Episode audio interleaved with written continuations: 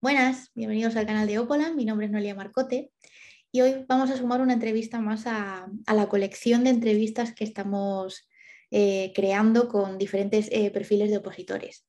Eh, pero antes de pasar con ella, con Ana, me gustaría preguntaros si ya sabéis qué es Opolan. Porque, bueno, si no es así, te lo explico yo en un momento. Opolan es una plataforma online de clases de oposiciones en vídeo. Los alumnos van a poder suscribirse por 27 euros al mes y acceder a todo el contenido que haya subido la plataforma. Y luego debes tener claro que en Opolam puede dar clases cualquier mm, perfil, no solo eh, personas que ya tengan su plaza, sino también mm, aquellos que todavía se estén sacando la posición o incluso aquellos que por alguna razón hayan dejado su oposición, pero tengan ese conocimiento y sean capaces de dar una clase. Todos tenéis cabida en Opolan. Así que bueno, si todavía no la conoces, echa un vistazo. opo.lan. Y ahora sí, vamos con la entrevista. Hola a todos. Bueno, ya estamos con una nueva entrega, una nueva entrevista. Eh, hoy tenemos a Ana con nosotros, mm, conocida por redes sociales, concretamente con el, con el usuario de Opolenguas. ¿Qué tal, Ana? Hola, ¿qué tal? Muy bien. gracias por, por unirte a Opolan y bueno, pues aceptar esta entrevista. Y, a vosotros, por llamarme.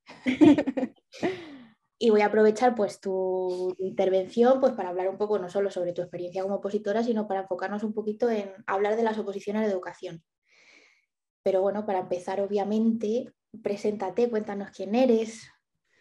Pues mi nombre es Ana. yo siempre lo digo, eh, soy una opositora más. Eh, que nada, eh, por temas de la vida y por situación actual, el proceso se me ha alargado más de lo que tenía yo planeado. Y al final, pues, no sé, eh, soy una persona que intenta ayudar a gente que pueda estar perdida como yo lo estaba cuando empecé. Y aparte también soy profesora de español para extranjeros. y, la verdad es que me encanta y me gustaría en algún momento de mi vida compaginarlo con, ser profe en cole. Así que espero poder, poder hacerlo en algún momento. Porque tú te especializas en educación primaria en inglés, ¿no? Sí. Ok. ¿Y Cuánto, llevas, si no es indiscreción, opositando? Pues desde el 2019. Bueno, tampoco pensé que iba a ser algo más de... No, no, no. no, no, no. la idea fue porque eh, mi idea era em, opositar mientras trabajaba eh, y lo hice con un año de diferencia, ¿no? Como con un año de ventaja. Para, digo, en dos años me la preparo bien, tal. Pero por temas del COVID, en lugar de ser en 2021, las atrasaron a 2022 y pues la cadena. Claro, es que eso te iba a decir que poco tiempo me parece con todo lo que ha pasado estos últimos años. Es que... Sí, o sea, yo es que a veces lo pienso y me cuesta pensar cuándo empecé. es como, no lo sé, el año que creo que le pasa a mucha gente, ¿no? El año 2020 no existió. es como otro, otra vida. Que también eh, seguramente ya lo que tiene alargarlo tanto en el tiempo es el hecho de que luego no te acuerdas cómo era sin opositar. quién era la Ana que no era opositora. Sí, pero bueno, al final realmente eh, me, atrevo a dar ciertos consejos porque eh, yo cuando estudiaba en la carrera, estudié el máster, etcétera, yo siempre he trabajado a la vez. Entonces es como que no recuerdo mi vida sin estudiar y trabajar. Más allá de opositar o no opositar, es como que siempre he tenido el día súper ocupado, me he tenido que aprender a organizar muy bien. Entonces, es como simplemente cambiar el tema. No, no ha sido tampoco grandes cambios en ese sentido. Bueno, y háblanos un poco de, tu experiencia como opositora. ¿Qué te motivó a empezar a opositar? Pues eh, realmente eh, mis amigas y con la gente que estudié opositó para la anterior convocatoria, que creo que fue en el 18, 19, no lo sé. Em, pero yo en ese momento acababa de salir de la carrera y como que no me veía. Y eh, nada, decidí no opositar y tirarme, bueno, hice un máster y, cuando me vi como empecé a trabajar, tenía más experiencia y tal, eh, decidí que quería cierta estabilidad, que al final es lo que te da la oposición, y aparte también me veía como más segura de mí misma en un aula, porque aunque yo no trabajo con niños, creo que no, o sea, la seguridad en el aula eh, es independiente de si trabajas con niños o con adultos o con adolescentes. O sea, si tienes la seguridad, la tienes. Y creo que eso me faltaba. Y como que la experiencia me lo dio y ya decidí ir a otro nivel y como estabilizar ¿no? el, ser profe. Y, por pues me decidí. Perdona, pensé que habías... ¿Y por qué las oposiciones de, inglés? O sea, ¿por qué te especializas en educación primaria de inglés? Pues si te soy sincera, no lo sé. O sea, eh, yo, mi nivel de inglés siempre ha sido normal, pero en la carrera, eh, bueno, no sé cómo funcionan otras comunidades, en la comunidad valenciana son cuatro años eh, y en el segundo, de segundo a tercero tienes que elegir en qué te especializas.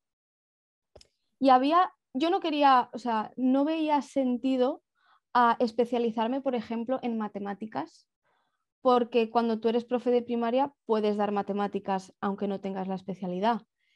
Eh, el tema del PTAL mm, no me terminaba de llamar la atención y dije, a ver, me gustan los idiomas. No tengo súper buen nivel, pero bueno, todo se trabaja. Y pues me decidí por el inglés y la verdad es que creo que elegí bien. Joder, eres una valiente, ¿eh? Me parece súper valiente sin controlar el idioma ya meterte lleno en eso y encima... Sí, a ver, yo tendría un B1. O sea, a nivel con el que sales del bachiller y poco más. Pero la verdad es que esos dos años de carrera más, pues lo típico, series, eh, clases de inglés y tal, pues poco a poco sube el nivel y no te enteras. Y a nivel formativo te quería hacer una pregunta porque pues ahora que me estoy mm, documentando sobre oposición a la educación, hablando con diferentes personas y demás, algo en lo que coinciden eh, esta gente con la que he hablado es en que existe muy poca formación para, este, para estas oposiciones, que es muy difícil encontrar una academia de calidad y que hay pocos preparadores y están tan hasta arriba que al final hay mucha gente que no sabe a qué recurrir para, para, para formarse, para prepararse. ¿Qué opinas sobre esto? Eh, pues que estoy de acuerdo, ¿qué te voy a decir? Eh, primero, eh, en teoría, cuando tú estudias magisterio, todo el mundo te dice, ah, pero después opositarás, ¿no? Y tú escuchas ahí la palabra oposición, pero a ti nadie te explica cómo funciona, ni qué es eso, ni qué hay que hacer, ni nada. O sea, ya partimos de que durante cuatro años de carrera tú sabes que en algún momento vas a tener que opositar, pero no sabes nada. Y cuando llega el momento en el que decides opositar, viene eh, el caos, ¿no? Es como qué elijo, a quién elijo, cómo lo elijo, va a ser bueno o no va a ser bueno. Creo que en todo el tema este de preparadores y, academias y tal hay que tener mucho cuidado. Yo empecé, o sea, empecé con un preparador online porque como trabajaba a jornada completa yo necesitaba flexibilidad total.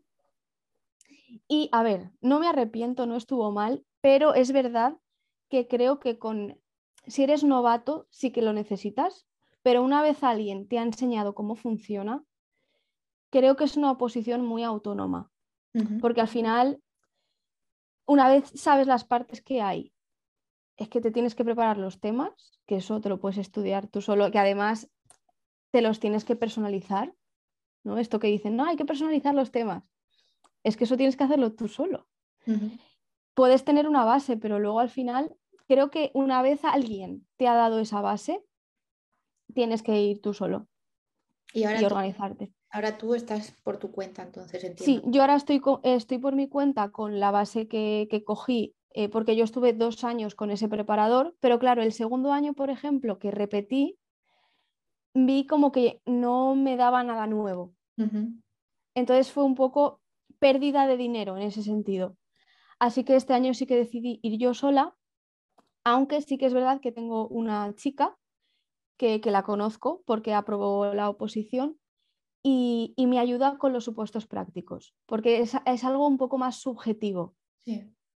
Pero al, al final la parte objetiva es que es lo que hay. O sea, los temas son los temas. La programación didáctica, una vez tienes el guion, creo, además yo ya la, tenía, la tengo hecha de cuando estuve con el otro. Entonces, pues nada, creo que lo más difícil son los supuestos y es lo más subjetivo. Ahí sí que creo que es bueno tener a alguien, más que nada para comparar opiniones. Claro, para tener porque al final, otro enfoque. Eh, exacto, exacto. ¿Y cómo te preparaste el temario? ¿Lo el preparador? ¿Lo conseguiste tú y sí. o cómo, cómo, fue? Sí, yo el primer año que oposité, eh, mi idea era como, como tenía dos años, eh, yo cogí el temario, yo no sabía nada. Yo cogí el temario y yo me puse a estudiar. Me puse a hacer resúmenes, me puse a hacer mis esquemas, pero sin estudiar porque quedaban dos años. Segundo año, se retrasan. ¿Qué hago? Digo, a ver. Y ya empecé como que me empecé a meter como en cuentas de Instagram y tal. Y yo escuchaba eso de personalizar los temas. Y yo decía, yo no he personalizado nada. Yo me he resumido los temas que me han dado y ya está. Entonces, realmente sí que pienso que el primer año fue un poco pérdida de tiempo en ese sentido, porque fue el, en el segundo año en el que me puse a personalizar los temas, me puse como a cocinármelo yo. Y eso creo que también te da mucho, mucha base. Así que cogí los temas de mi preparador, cogí información de internet y me los cociné. Pero fíjate que yo no lo veo como una, pérdida de tiempo. Y de, hecho ahí el mayor problema que veo es que el, preparador no te diera esa información de, oye, tienes que llevarlo a, otro nivel y, y, hacerlo tuyo y, pero al final, yo creo que al final ese año de alguna forma u otra te sirvió para, para, asentar las bases, que al final también eso sí. Eso sí. Bueno, y grosso modo, cuéntanos un poco cómo es la oposición de educación primaria de inglés. Puf, las partes, ¿no? Así un poco. Un poco por encima, pues no sé, a lo mejor requisitos que haya que tener en cuenta, porque no sé si en este caso hay requisitos específicos para esta especialidad o cómo va. Sí, a ver, aquí ya partimos de la base de que cada comunidad es un mundo. o sea, te hablo de la comunidad valenciana. Eh, requisito, no necesitas la especialidad de inglés. Partiendo de ahí que yo no lo entiendo, pero bueno. Eh, si no tienes la especialidad de inglés, necesitas, creo que es un, B2 un B2 de inglés y con eso ya te cuenta como requisito. El problema es que si no tienes la especialidad, necesitas aprobar la oposición para entrar en bolsa. o sea, si yo, exacto, si yo oposito para mi especialidad, que es inglés, aunque suspenda, puedo entrar en la bolsa. Si no es mi, especialidad, no. Y luego, nada, lo típico, lo que tienen todas, el temario, 25, 25 temas, porque aquí en la comunidad valenciana primaria son 29 temas específicos en cuanto a particularidades ¿no? de la comunidad. Por temas del valenciano, plurilingüismo, etc. Entonces son 25 temas. Eh, la segunda parte de, la primera parte eh, es un caso práctico que eh, en la comunidad valenciana funciona diferente a otras comunidades. Aquí, hasta ahora, a no ser que este año cambie, te dan, creo que son seis mini enunciados mini eh, contextos y en cuatro horas tienes que desarrollar tres.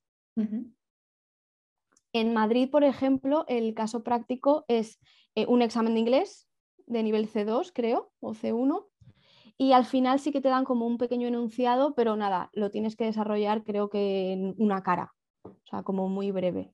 Aquí no, aquí son, eh, tienes que elegir entre seis, tienes que elegir tres. Y luego la programación didáctica, que son eh, de 10 a 15 unidades. Eh, y, las, preparas la programación, preparas las unidades y la exposición. Eso sí que es igual en, todas. Sí que creo que cambia el número de unidades, pero por lo demás creo que es igual. Ya te dije antes que yo me estoy todavía como informando sobre posición de educación y demás. Y lo que leo mucho es justamente que aquellas comunidades autónomas que tengan lengua oficial, como es tu caso que estás en la comunidad valenciana, tienen que estar muy atentos a lo que se vaya publicando por estar actualizado y ver si hay algún cambio. Entonces mi duda ahí es, ¿pueden cambiar cosas en cualquier momento o hay momentos específicos en los que podría suceder?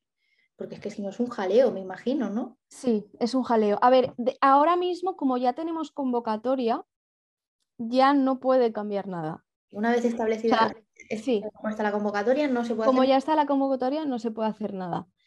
Eh, que esto fue lo que pasó, eh, no sé si te enteraste de todo el revuelo que hubo eh, por diciembre, que si nuevo Real Decreto, que si borrador de convocatoria. Hubo un momento que en la comunidad valenciana salió, no recuerdo exactamente, pero salió, imagínate, por la mañana, borrador de convocatoria y tres horas después, borrador del Real Decreto.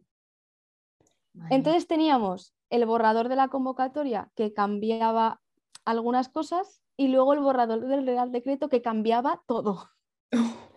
Entonces estuvimos hasta mitad de enero o así, ¿no? o sí, hasta segunda semana de enero o así, sin saber si iba a haber convocatoria, si se iban a esperar al Real Decreto o qué iba a pasar.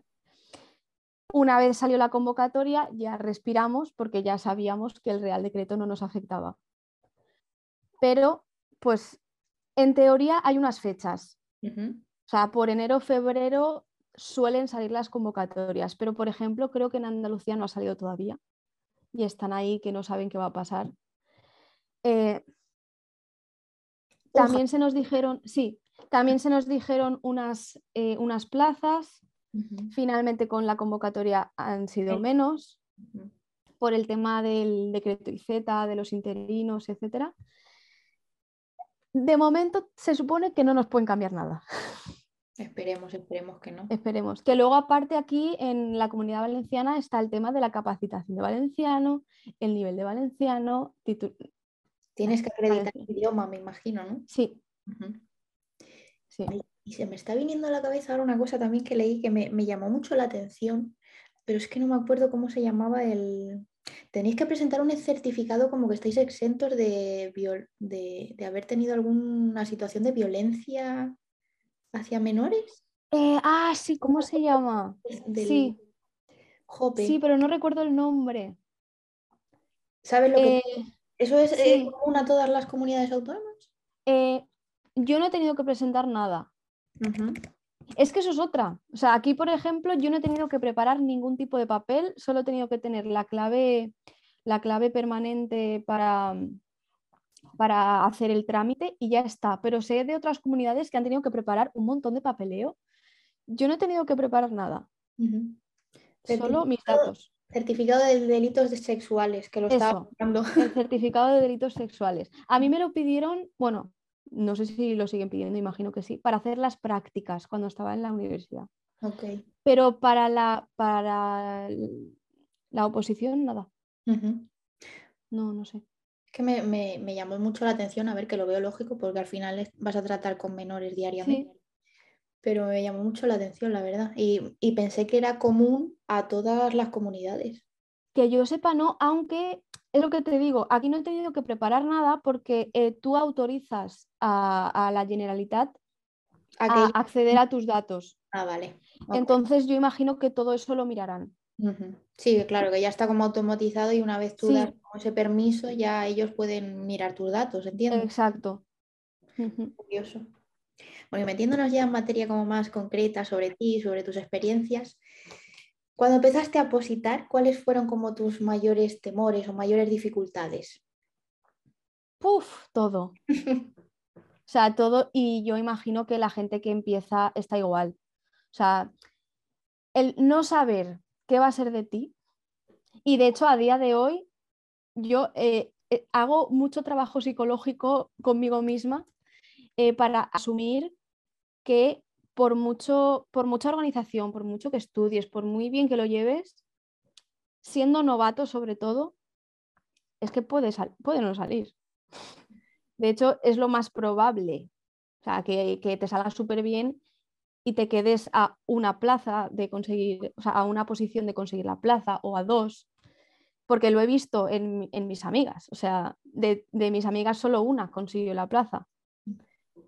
Entonces, creo que ese es el mayor temor, el no saber a lo mejor si estás haciendo suficiente, porque realmente nunca sabes si estás haciendo suficiente. Aunque te lleves un preparador o estés con academia, eh, es un camino como que nunca tiene fin. O sea, tú siempre vas a tener cosas que hacer. Entonces yo creo que va a llegar el día, aquí las oposiciones son el 11 de junio, va a llegar el día 10 y tú vas a tener en tu cabeza que hay un montón de cosas que quizá no has mirado lo suficiente o que podrías haber hecho mejor, porque es que siempre hay cosas que se pueden hacer mejor. Bueno, siempre se Yo creo que eso.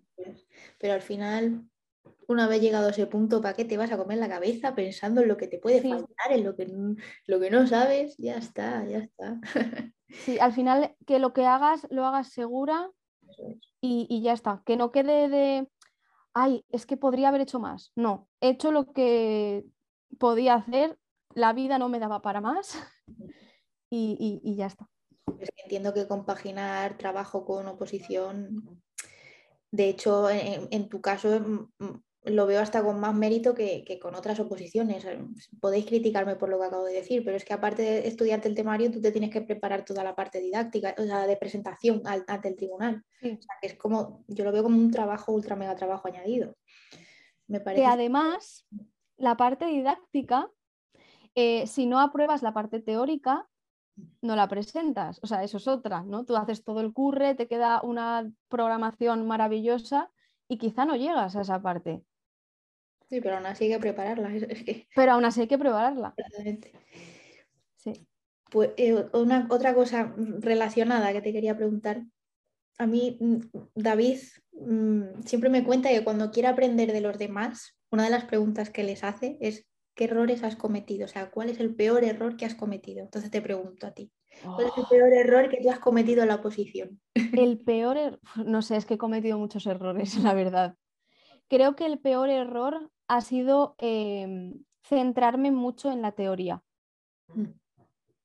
Porque, o sea, al final muchas veces decimos, no, vale, pues voy a, como son 25 temas, no sé, estudio cinco días a la semana, pues voy a estudiar cuatro días, porque los temas me los tengo que saber súper bien, y un día hago programación.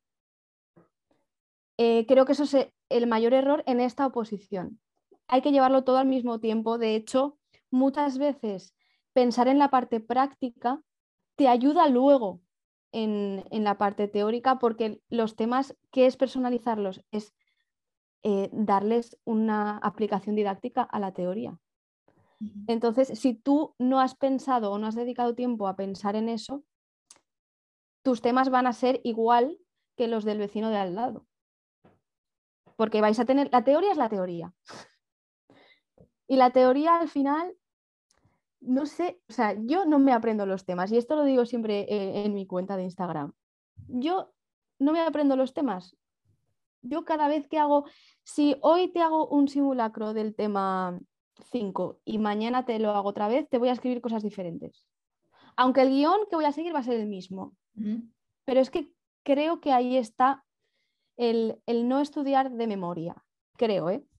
cada uno estudia a su manera. Estoy súper de acuerdo contigo, ¿eh? al final es afianzarse el conocimiento y lo, expresas de la forma que te salga en ese momento. Sí, y cada vez lo vas a expresar diferente.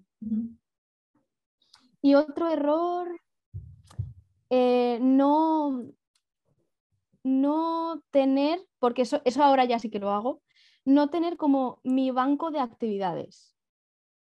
Porque bueno, en los supuestos prácticos a ti te dan una situación y tú tienes que resolverla justificando teoría, justificando con leyes, pero tienes que hacer una aplicación didáctica llamativa, ¿no? Porque al final está todo visto. Y creo que un error es no dedicar tiempo a pensar, a pensar en actividades, a pensar en, proyectos que te gustaría llevar a la, clase, eh, en metodologías eh, un poquito más diferentes, ¿no? que luego al final puedes adaptarlo a diferentes temáticas, pero el tener muchas ideas y que luego no sea escupir, que sea adaptarlas al tema que te están pidiendo, pero tú tienes muchas ideas y luego en ese día no vas a necesitar media hora para plantearte un proyecto, porque tú ya lo tienes planteado de antes, solo tienes que adaptar el contenido. ¿Y cómo haces para que te surjan esas ideas? ¿A medida que estudias el temario se te va ocurriendo? ¿Te obligas a tener un tiempo para eso? Normalmente, a ver, lo que estoy haciendo, claro, yo es que esas cosas, eso solo lo estoy haciendo este año. Sea, esto es algo que tendría que haber empezado mucho antes. Pero lo que intento hacer es, si yo, por ejemplo, me estudio eh, el tema de literatura este, esta semana, intento eh, plantearme un supuesto práctico en el que tenga que trabajar literatura. Entonces, pienso ideas que se me ocurren guays para trabajar la literatura. Y luego, aparte, eh, cómo podría adaptarlas a diferentes niveles. Porque eso es otra, ¿no? Quizá tú has pensado un proyecto para quinto de primaria súper chulo y luego el día del examen te, te hablan de primero. Entonces, como diferentes ideas para un mismo proyecto, poder adaptarlo a diferentes niveles. Es clave, claro. Fíjate, mm. a una persona a lo mejor que esté empezando no es consciente de eso. No es tan, sí, no es obvio, yo no lo había pensado. Claro, parece obvio para que ya controla. Pero para alguien que todavía no controle, a mí me acaba de dejar loca, claro, no, habría caído en eso de, espérate, que luego hay que adaptarlo según edad. Claro, yo lo que intento es adaptarlo por ciclos, o sea, porque al final tener seis proyectos diferentes en tu cabeza, pero pues primero, segundo, pues a lo mejor en, segundo hago lo mismo que haría en primero, pero añado una actividad un poco más difícil o que trabajen otra cosa un poquito más difícil. Tercero, cuarto, pues lo mismo, ¿no? Y luego ya quinto, sexto. Como mismo proyecto o misma actividad, pero cambiando X cosa para que sea un poquito más difícil. Bueno, te he preguntado por, errores, por miedos y ahora te pregunto por, algo más positivo.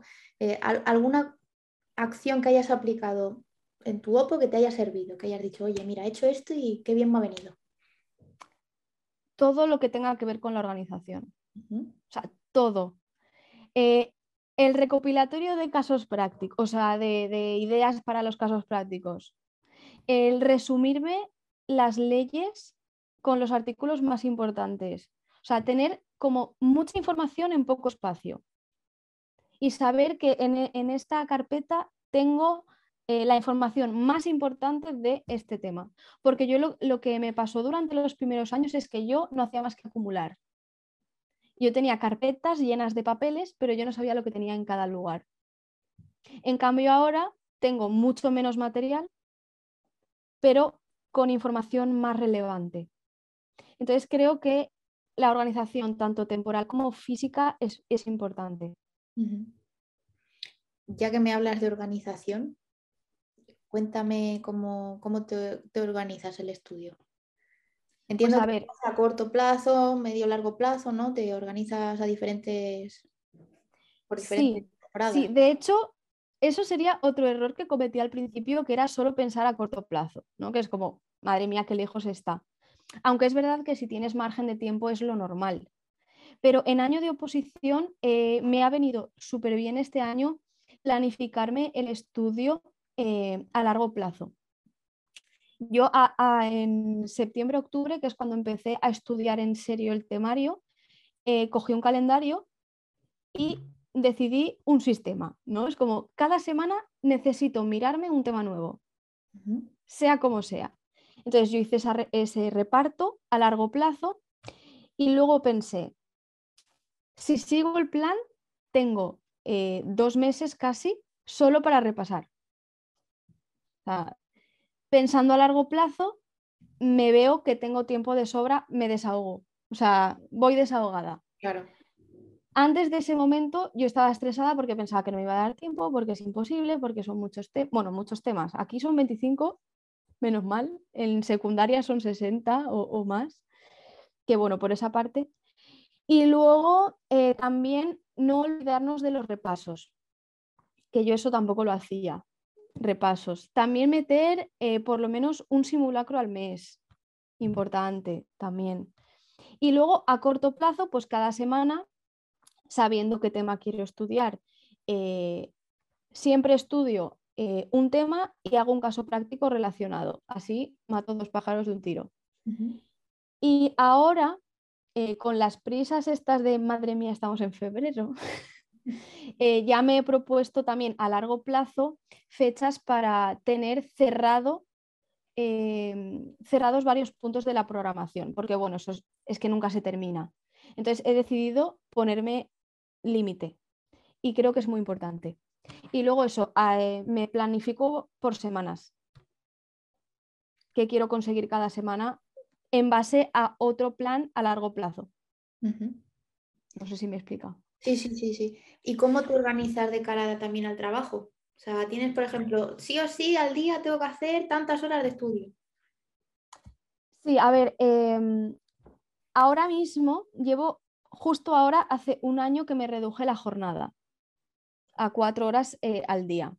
Porque, bueno, se me ha dado la posibilidad, yo donde estoy llevo ya tres años, entonces estoy fija eh, y tengo esa posibilidad. Entonces, partimos de que yo ahora solo trabajo por la mañana. Lo que intento es eh, las tardes dedicarlas solo a la oposición y al deporte, que eso luego hablamos también. Eh, lo que intento hacer es los domingos dedicar una hora, una hora y media, lo que necesite, a preparar absolutamente todas las clases de la semana. Para que yo llegue el lunes cojo mi pendrive y sé qué clases tengo el lunes, qué clases tengo el martes, y para evitar tener que pensar en exceso durante la semana, porque si no eh, es una locura. Y a lo mejor es como, jolín, es que el domingo, que es el día de descanso, da igual, o sea, es que es una hora. O sea, es que quizá a lo mejor tardo dos horas porque eh, para amenizármelo me pongo una serie pero da igual, o sea, estoy descansando, sé que esa hora o esa hora y media me ayuda a evitar ciertos momentos de eh, estrés durante el resto de la semana. Yo lo hago así, pero yo qué sé, antes lo hacía los viernes, por ejemplo. Me preparaba las clases de la semana siguiente, pero ahora no. Y una vez has acabado de estudiar todo el temario, no sé si estudias por vueltas eh, o cómo lo haces, pero Mm, eh, estudio con el sistema de Ana. O sea, mm, hago una mezcla entre vueltas y arrastre. O sea, yo estudio todas las semanas un tema nuevo y tengo un día para repasar ese tema y eh, los de las dos semanas anteriores. Y además incluyo uno más viejo. O sea, voy como arrastrando y dando vueltas al mismo tiempo. A mí me está funcionando. Yo no sé ese sistema cómo se llama, pero yo lo estoy haciendo así. Y luego aparte también eh, la última semana del mes, lo he decidido así, eh, sí que me descargo un poco la semana de, a lo mejor esa semana no hago caso práctico o no hago caso práctico nuevo y repaso más. O sea, temas un poquito que tenga más olvidados. Em, para dedicar como más tiempo al repaso. Pero es que me aburre, la verdad, no me gusta, no me gusta repasar, pero es lo que hay. Es normal. Hombre, pero entiendo que a medida que vas estudiando cada vez más un tema notarás evolución, ¿no? En cuanto a lo que... Sí. sí, lo que he estado haciendo últimamente, porque claro, cuanto, esto cuando tienes pocos temas es como muy fácil.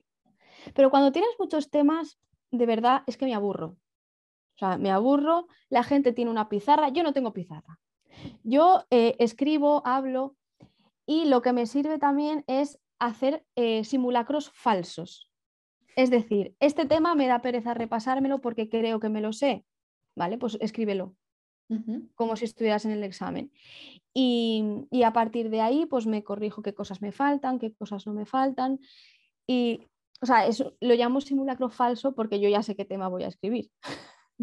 no es un simulacro de verdad. Y, y a mí me sirve. O sea, yo soy bastante básica para el tema de estudiar y repasar, pero por lo que te decía de que yo no estudio de memoria. Entonces, al final el esquema o el guion es fácil aprendértelo, porque no es muchísima información. Y es que me aburre, de verdad, odio los repasos. ¿Y tienes alguna herramienta que te sirva para el estudio? ¿Alguna aplicación? Eh, yo soy de papel, o sea, la verdad. Sí que eh, utilizo el método Cornell, que ahora se ha vuelto como muy famoso, eh, que tengo un post en, mi cuenta y es dividir la página en, dos partes. En una parte más estrecha escribo el guion y en la parte más ancha escribo como la, la información que sí o sí quiero meter dentro de ese guion. Y entonces en una hoja tengo todo el tema. Y eso es lo que suelo utilizar para repasar. Porque si cada vez que repasas tienes que mirarte tres o cuatro hojas de resumen, es que se alarga muchísimo. Entonces me pongo límite, en plan, no sé, en 20 minutos tengo que repasar este tema. Si lo llevo peor, pues media hora. Pero me pongo límites porque es que si no, mm, el tiempo es el que es. No acabas nunca. Exacto. ¿Y qué dirías que es para ti lo mejor de opositar? Lo mejor, sé decirte lo peor, no. Lo mejor, eh, lo mejor de opositar creo que es que te da la posibilidad de conocerte. O sea, 100%. Pasas tanto tiempo solo que al final sabes de qué pie cojeas, sabes qué es lo que te sirve. Eh, no solo o sea, ya no solo a nivel de estudiar, sino a nivel de desconectar, que creo que oposites o no, la gente necesita desconectar. Yo, por ejemplo, eh, antes de opositar, nunca en mi vida me ha gustado el deporte. Ahora sí, porque es como, he descubierto que cuando estoy estresada me sirve. De otra manera, igual no lo hubiese probado. Porque, exacto, o sea, es como, de otra manera no, hubiese salido a la calle a correr. A correr, ok. Eh, ah, bueno, y también voy a, bueno, no, hago un poco lo que me va apeteciendo, voy cambiando. Eh, ahora mismo lo que hago es correr y algo de gimnasio. Y me, organizo el horario en base al deporte. Porque bueno, no siempre, yo qué sé, si, si salir a correr sí que voy sola, pero el gimnasio voy a clases. Entonces tengo que contar con el horario del gimnasio. Entonces tengo que hacer el, el, Tetris del horario. Ah, pero sin duda es una liberación tener ese ratito tuyo. Sí, sí, sí, sí. O sea, pase lo que pase, ese momentito no lo cambio. Y también eh, creo que opositar sirve para, para aprender. O sea, e, el otro día justo lo hablaba con mi pareja eh, y es que no sé otras carreras, pero sintiéndolo en el alma, creo que magisterio está súper mal planteado. Y yo he aprendido más en estos años opositando que en los años eh, estudiando la carrera. Me siento No sé si. no sé si. sí, sí, es que yo creo que pasa siempre. No sé si también está influido porque trabajo y al final pones cosas en práctica pero yo he aprendido muchísimo en este tiempo.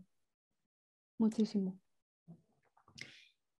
Otra cosa que te quería comentar, que es algo que yo aprecio eh, ahora que estoy más metida en la comunidad de, opositores de educación, sobre todo me, refiero a, pues, los canales eh, de divulgación. Instagram es, es, en la que yo más veo que os movéis, y corrígeme si me equivoco. Sí, bueno, yo sí, no sé. Me llama mucho la atención ver e, esa capacidad que tenéis de, compartir conocimiento, de, compartir materiales también. ¿Qué os motiva a eso? Yo creo que al final hay una comunidad de profes muy guay en Instagram y creo que al final es, eh, está motivado por lo que nos motiva a enseñar, quiero decir. O sea, a mí me encanta enseñar y me encanta mostrar lo que sé porque también recibo aprendizaje. O sea, yo cuando comparto algo, siempre hay alguien que me habla para decirme, ay, pues yo también conozco esto. ¿No? Y es como que lo que yo comparto me sirve para recibir también, em, también conocimiento. Y aparte, eh, no sé, realmente no recibimos nada, solo pues eh, apoyo, eh, el cariño de la gente también y, un poco satisfacción de ver que lo que sabes puede servir a otra persona que quizá no lo ha tenido en cuenta. Y a nivel personal a ti te ayuda a divulgar Sí, más de lo que pensaba. O sea, es verdad que a veces, em, claro, yo hace un año yo tenía 100 seguidores, ¿vale? Entonces era como... Un montón. Sí, o sea, en cuestión de unos meses he, he crecido bastante que al final, mm, no quiero que suene mal, pero no me importa, porque no es para lo que yo me abrí Instagram. Yo me abrí Instagram como un método de autogestión porque a mí compartir ciertas cosas me obliga a hacerlas yo. Mm. Entonces, si por ejemplo, ay Ana, ¿nos podrías decir cómo te organizas, em, no sé, los casos prácticos? Tengo que eh, ver cómo me los estoy organizando, si como me los estoy organizando creo que está bien o no, para después que la información que comparto pues tenga al final una base, ¿no? No es compartir por compartir, es compartir cosas que a mí me sirven. Claro. Entonces es como que me obligo a organizarme yo para poder eh, recomendar eso. Claro. Ya te digo, me sorprende sobre todo porque en otras, pues en otras opos he visto que hay muchísima competencia. En cambio, en- entre vosotros es todo lo contrario. Es, mm, toma mis recursos, te los subo aquí, te los puedes descargar cuando quieras. Mira, he aprendido esto. Me sorprende muchísimo y me parece súper constructivo, la verdad que sí. También entiendo que al final, como tenéis que prepararos un temario y hacerlo vuestro, esta es otra forma también de obtener ideas.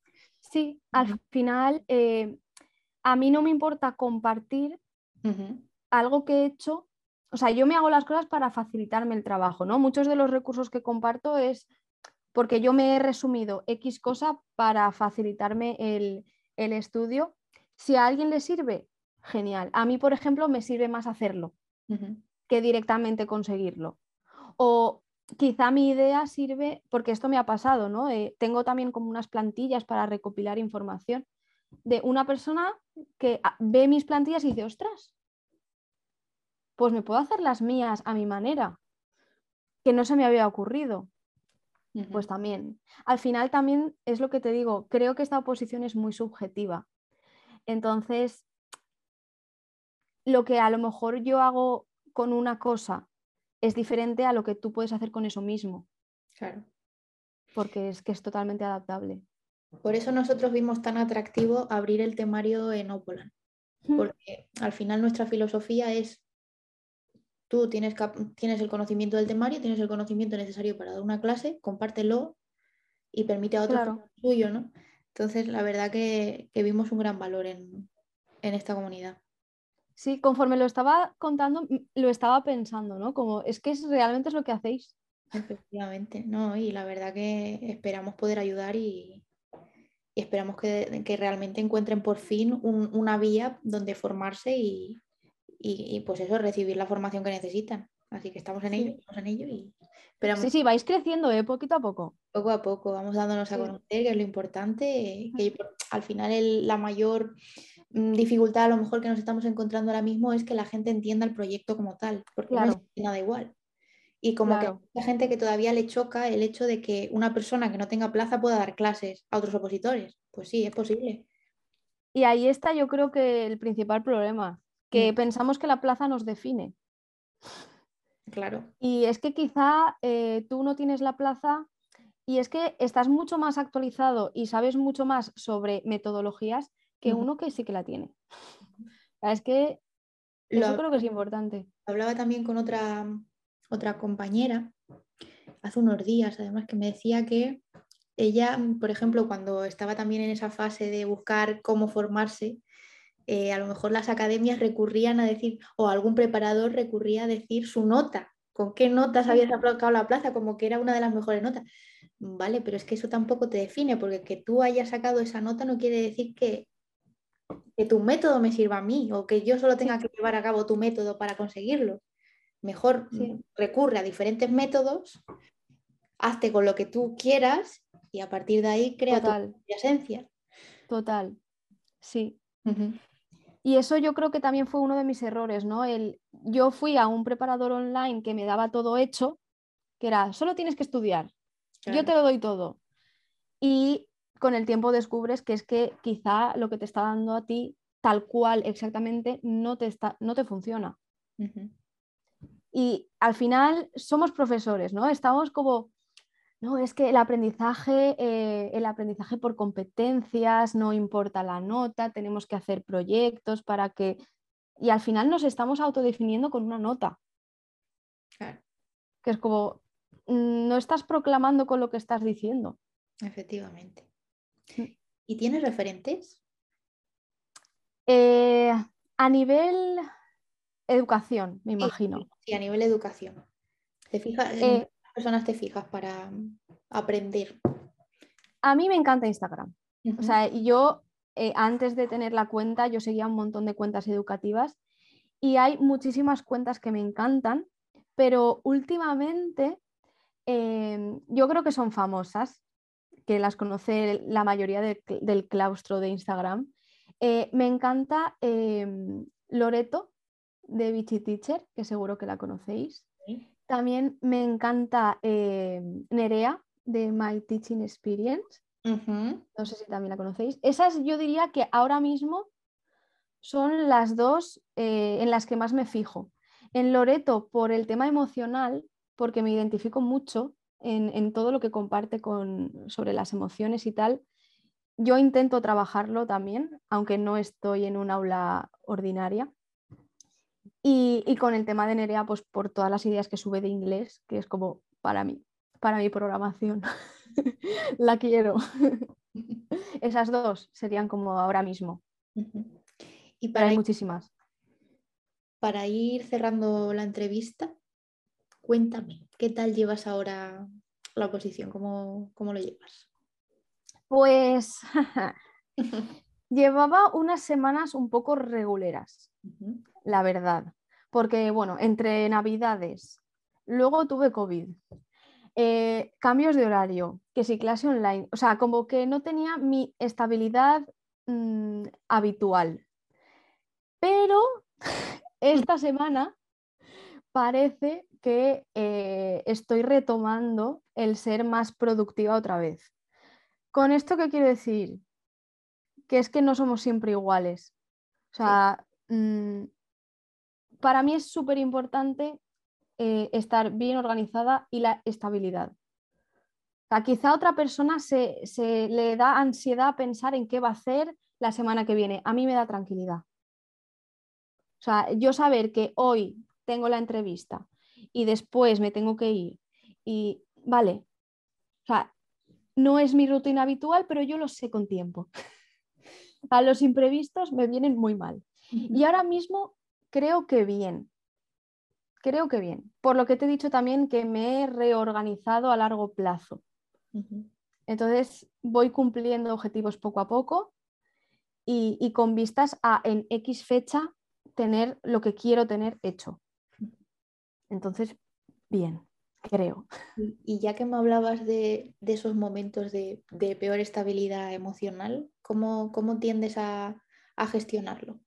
Entiendo que el deporte juega un papel importante, pero más allá del deporte. Más allá del deporte, em, la comunidad, o sea, a ver, no sé si lo sabéis o tengo también un canal de Discord que vosotros creo que tenéis uno eh, yo sé de, dos más, pero no, no sé si uno de ellos era el tuyo. No lo sé. Hay otro de blog de la música, creo que también tiene uno. Se me ocurrió hacer esto porque yo estaba en el de blog de la música, pero por las tardes no se conectaba casi nadie. Y una chica me habló y me dijo, ¿por qué no haces el tuyo para por la tarde? una cosa llevó a la otra. Y ahora eh, eh, tenemos como un pequeño grupo de gente que eh, somos de comunidades diferentes y no sabes lo bien que se siente una cuando se siente entendida. O sea, em, hablar con gente en tu misma situación, porque al final, sí, tu pareja, tus amigos, tu familia te escuchan, te intentan entender, pero no están en tu situación, y eso es así y consejos vendo que para mí no tengo. O sea, y al final a mí me está ayudando muchísimo tener como esa pequeña comunidad, eh, que además ya hemos hablado que eh, cuando termine la oposición, tour por, España. Eh, seguro. Eh, y también, pues, si veo que no puedo, paro. Porque al final aparece como contraproducente, ¿no? El, madre mía, no me está cundiendo nada, tengo que hacer más horas. Ya. Porque si no me está cundiendo, yo tengo que cumplir este objetivo. Pero es que no, no lo vas a cumplir. Vas a estar más horas, estás desconcentrado porque no te estás concentrando y porque estás pensando que no te estás concentrando. Entonces, yo lo que hago es parar y como normalmente los sábados no, no tengo plan de oposición, intento pues compensar ese día que no tenía nada planeado eh, lo que no he podido hacer otro día. Y si es una semana mala, pues esa semana me quito, me quito cosas, porque al final somos personas. Y desconectar. Bueno, ya como última pregunta, soy muy pesada, sobre todo para, para, los que nos, para los, que sigan todas las entrevistas dirán qué pesada, siempre haciendo la última pregunta al final. Pero me gusta cerrar las entrevistas así. A ver. Es lanzando vosotros un mensaje a, en este ah. caso, a tu, a tu, a tu comunidad opositora, o sea, a, las personas que estén pasando por tu misma oposición. ¿Qué mensaje les lanzarías? Pues eh, mira, me viene súper bien esta pregunta porque justo anoche hice una reflexión. y es que, eh, por favor, no seamos demasiado autoexigentes. O sea, nosotros pensamos que eh, estamos estancados o que no mejoramos, pero no es verdad. O sea, párate a pensar y echa la vista atrás, ¿cómo eras? ¿Qué sabías? ¿Qué hacías? Seguro que ahora eres mejor.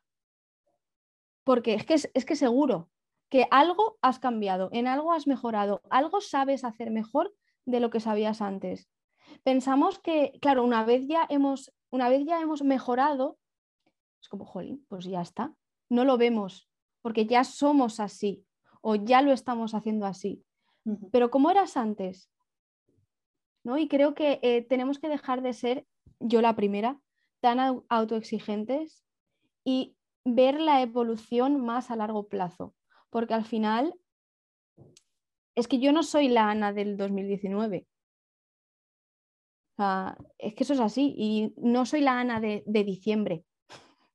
Es así. Estoy súper así. Estoy súper de acuerdo contigo. Ole, ole mensaje. Y esto eh, no hablo de oposición, hablo de todo. Es así. O sea, cualquier cosa de cualquier cosa. Yo no soy la profesora en la clase de hoy que fui el primer día de clase cuando entré y estaba temblando y a día de hoy me pongo nerviosa también, pero no es lo mismo, lo gestionas diferente. Y eso con todo yo creo que la experiencia y de hecho los momentos difíciles son los que más te, hacen reflexionar sobre este tipo de cosas. Creo que tenemos que estar más seguros de nosotros, que al final salimos. Eso Mejor o peor salimos. Y aunque no se salga, ¿qué? Eso es, que la vida sigue, pues a intentarlo otra vez o a buscar otro rumbo o a ver cuál es el siguiente paso. Sí. Es así. Sí, totalmente. Pues Ana, ha sido un placer. Me ha encantado hablar contigo. Un placer para mí. Conocerte más a fondo. Y, jope, te seguiremos de cerca. Esperamos que, jope, que pronto podamos hacer más cosas juntos. Y ya sabes que Opolan está aquí para ti. A mí me encantaría, ¿eh? en un futuro, ahora mismo no, porque ya más cosas no puedo, pero más, cosas en la profe. si dejo el trabajo, ya veremos. de, momento, de momento no puedo más en la vida, pero el tema de la el mundo de la, oposición me gusta. O sea, no descarto en un futuro dedicarme a, algo de... Ayudar a otros opositores, ¿no? Oye, pues mm, qué bueno. Sí. Ojalá saberlo, ¿eh? Si llega ese momento, háblanos. yo, los primeros. que vamos, que no soy yo aquí nadie, ¿eh? que yo siempre se aprende. Siempre hay cosas que aprender. Tienes tu enfoque y eso es lo importante, eso es lo que tienes que enseñar. Sí. Pues antes de cortar, me voy a dirigir a, quienes nos estén viendo para daros las gracias si habéis llegado hasta aquí. Os recomiendo que si queréis seguir atentos a las nuevas entrevistas que vayamos lanzando, que pronto vienen nuevas y van a estar muy guay, por cierto, ya os lo digo, os suscribáis, nos dejéis un like para decirle a Ana lo, lo tanto que nos ha gustado esta entrevista. Y nada, que ya sabéis que en Opolan vais a poder tomar el control de, vuestra oposición. Si todavía no os habéis ido por la plataforma, echarle un ojillo, opo.lan y nos vemos dentro. Ha sido un placer, Ana. Igualmente, o sea, me ha encantado.